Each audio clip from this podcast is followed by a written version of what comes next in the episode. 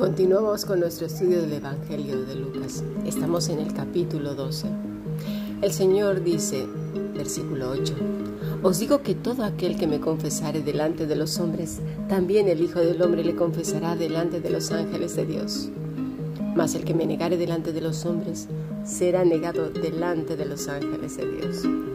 Hemos estado hablando de los ángeles, el papel que tienen no, sabemos claramente en la corte celestial, pero sí algo sabemos de lo que nos ha dicho el Señor a través de las escrituras que hacen en la tierra, por ejemplo, con nosotros los hombres. ¿Y cuál es su función? Sabemos que nos cuidan, pero algo que pocas veces he escuchado es la autoridad de Cristo hecho hombre, carne, sobre los ángeles. Y es maravilloso porque aquí estamos viendo en todo su esplendor. Hemos visto que en el desierto, después de la tentación, vinieron los ángeles y le confortaron. En el Getsemaní también le fortalecieron. Pero en este caso en particular, está dando una orden a los ángeles. Y precisamente porque el mismo ser humano estaba ahí en ese momento y que también está ahora mismo entre nosotros, decide voluntariamente odiar a Dios. Y no solamente eso, sino blasfemar en contra del Espíritu Santo. Vamos a hablar más de ello, que ya hemos tocado este tema en otras clases. Pero en este caso, el mismo Señor está diciendo, vuelvo a repetir, ¿eh? Os digo que todo aquel que me confesare delante de los hombres, conste que ya hemos hablado que esta palabra confesar no es pronunciar algo con los labios, eh, eh, no es así de simple. ¿eh? Tú imagínate, confiesas algo con los labios mientras tienes un corazón corrompido como yo solo. No, no, no, no, no. Se trata de alguien que ha conectado con Él y lo estamos viendo a lo largo de la escritura. Si no estuviste en la clase del martes en barro en sus manos, te aconsejo que veas esa clase. Se pusieron muchos ejemplos de personas que conectaron con el Señor. El hombre de la mano seca, los ciegos, los mudos, la mujer de, que tocó el manto del Señor. Todos ellos conectaron con el Señor. Lo, lo, lo confesaron, obedecieron a la orden del rey. Esta palabra incluye eso, obediencia, conectar. Incluye la reverencia. ¿Por qué? Porque esas personas inmediatamente a la voz del Señor respondieron, estira tu mano, pero rapidito, no lo dudaron, vieron en Cristo al Rey, al soberano. Así que no se trata solamente de decir, ah, pues yo digo que Cristo es el Señor y ya está, nada más para que te calles. Oh, no, no, no, no. El Señor no es tonto, los tontos somos nosotros. El que me confesare delante de los hombres, también el Hijo del Hombre le confesará delante de los ángeles. Es decir, les dará la orden a los ángeles que, pues que te cuiden, que nos cuiden, nos conforten, nos, nos fortalezcan porque sabe el Señor que vamos a pasar y estamos pasando a lo mejor ahora o hemos pasado por situaciones muy difíciles, de mucho dolor. Y ellos vienen y nos fortalecen. Pero no solamente eso, también vela nuestro sueño. Hoy vimos cómo quedamos vulnerables en la noche, ¿verdad? Es un estado en el que nos abandonamos. No sabemos qué hay. Ese estado de alerta baja, en cero. A menos de que seas mamá de un recién nacido o de niños pequeños, pues eso sí que no. Las mamás por lo regular estamos siempre alertas. Pero eh, ya cuando crecen, ese, ese estado de alerta va disminuyendo y ya puedes tener sueños cada vez más profundos.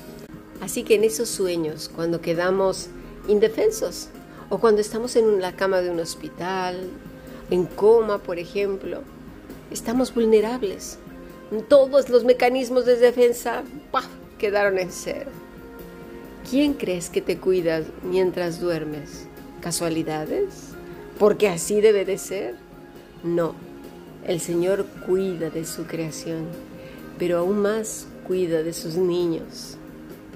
De verdad, por eso cada mañana tendríamos que amanecer felices, dándole las gracias al Señor porque nos ha concedido otro día más. Nos ha tenido la confianza como para regalarnos unas horas más de vida. ¿Y cómo vamos a responder? Pues de la manera correcta. ¿Y cuál es esa manera correcta? Con gratitud, con integridad, con verdad, con transparencia, con una conciencia bien despierta y amueblada, conectada al Señor, identificando todas aquellas cosas que no se ajustan a su voluntad, pero no como el religioso, ¿eh? valga el apunte, por favor, porque luego creemos que la voluntad de Dios es que no nos pongamos, según qué ropa, que no vayamos a según qué lugares, que, que no disfrutemos de la vida, que no riamos, que no tomemos según qué bebidas, por ejemplo, no sé, un zumo de naranja. No, es que son tantos prejuicios. No.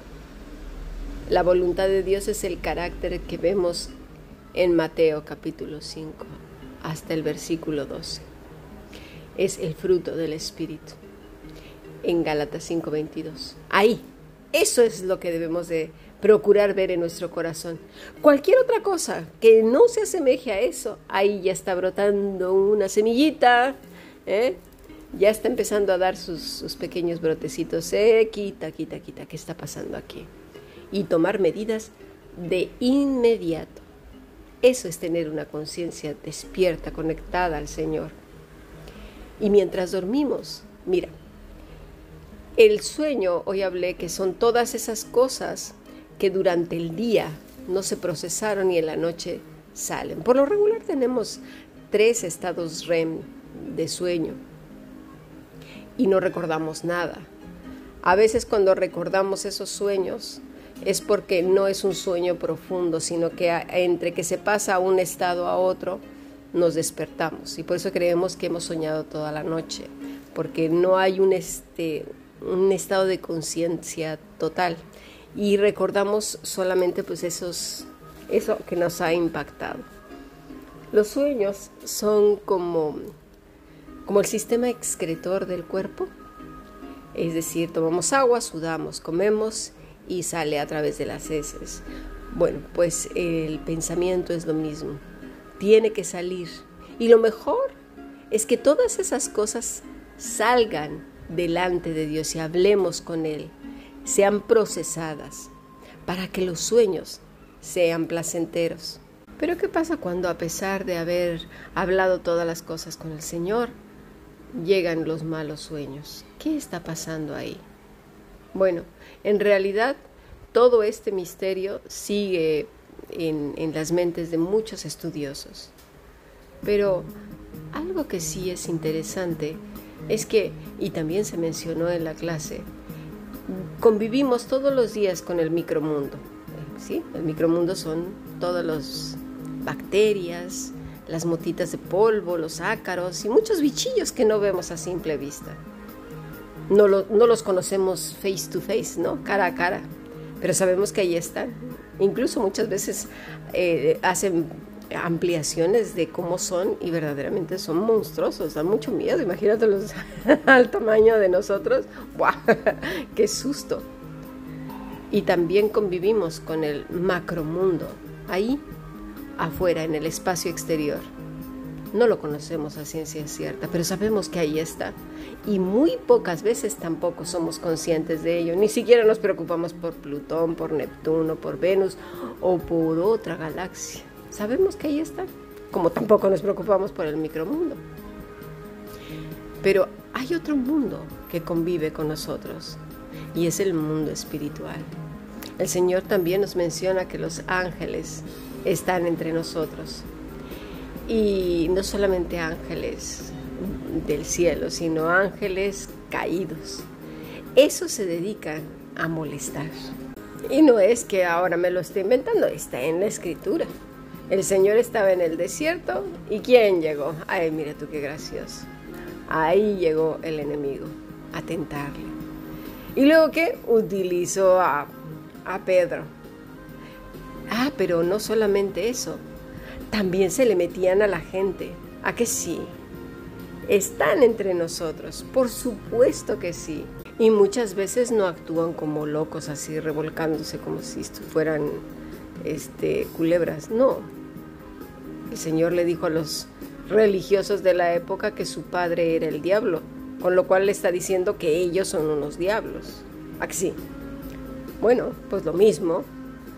En la noche quedamos vulnerables. Dice Job, eh, capítulo 4, versículo 13, dice, Vámonos hasta el 12.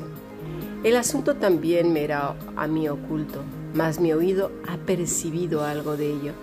En imaginaciones de visiones nocturnas, cuando el sueño cae sobre los hombres.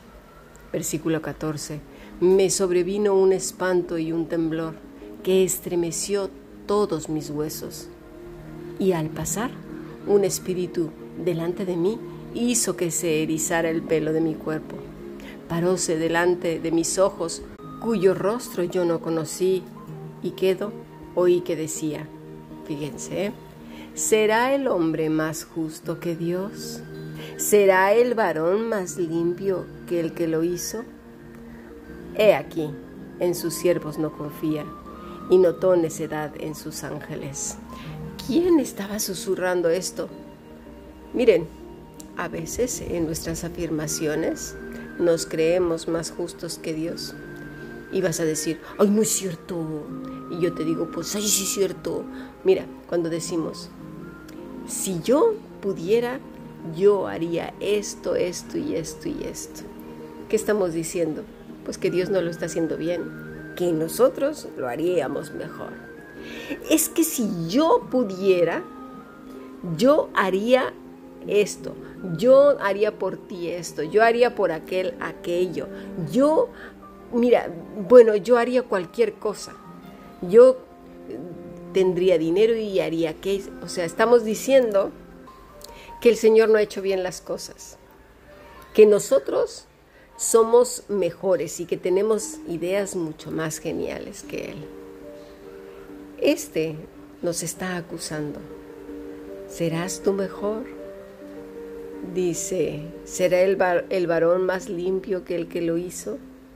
Somos arrogantes y nos hemos acostumbrado tanto a la arrogancia que no, nos, no lo vemos ya tan malo. Tenemos un acusador que viene sino de día, de noche.